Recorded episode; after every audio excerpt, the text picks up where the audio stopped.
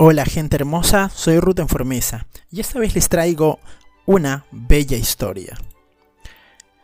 Juan era un niño como todos, aparentemente con una vida normal, acorde a su edad, pero tenía un problema con su mal carácter.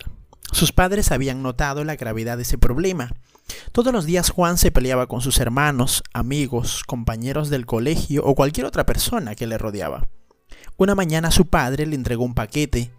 Juan con inmensa curiosidad lo desenvolvió y se sorprendió mucho al ver el contenido de ese extraño regalo. Era una caja de clavos. El padre lo miró fijamente y le dijo, Hijo, te daré un consejo. Cada vez que pierdas el control de tu carácter y te enojes o contestes mal a alguien y discutas, clava uno de estos clavos en la puerta de tu habitación. El niño obedeció las indicaciones de su padre.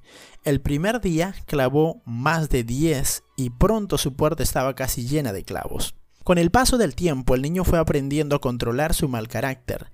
Por consiguiente, la cantidad de clavos por día comenzó a ser menor. Juan descubrió que era más fácil controlar su temperamento que clavar los clavos. Finalmente llegó el día en que Juan ya no clavó ninguno, porque había aprendido a ser más tolerante con los demás. Ese día, su padre orgulloso le sugirió que hiciese lo contrario en la puerta, que por cada vez que pudiera controlar su mal carácter, sacase un clavo. Los días transcurrieron y Juan logró quitar todos los clavos. El padre notó que el niño había aprendido muy bien la lección. Entonces lo tomó de la mano y lo llevó hasta la puerta y con mucha tranquilidad le dijo, has hecho bien. Pero mira los agujeros que tiene la puerta, provocados por los clavos. La puerta nunca volverá a ser la misma.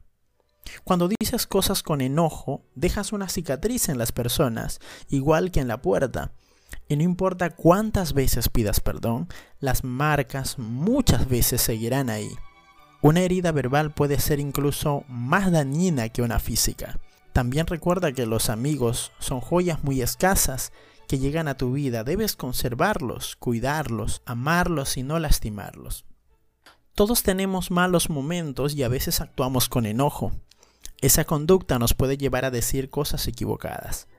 Aún aquellos con quienes tenemos mayor confianza, provocando daños verbales sin medir las graves heridas que pueden provocar esas palabras.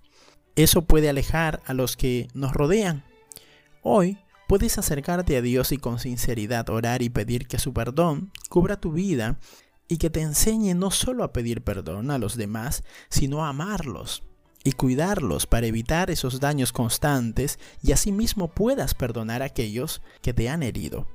Solo el perdón de Dios tiene el poder de sanar toda herida y quitar toda cicatriz del corazón. Ese perdón sin igual que puede hacer una restauración total en tu forma de pensar y de actuar con los demás. Si esta historia te ha gustado, te invito a que lo compartas con tus amigos o compañeros de trabajo. De mi parte te estoy muy agradecido, te mando muchos abrazos y abundantes bendiciones. Nos encontramos en la próxima historia.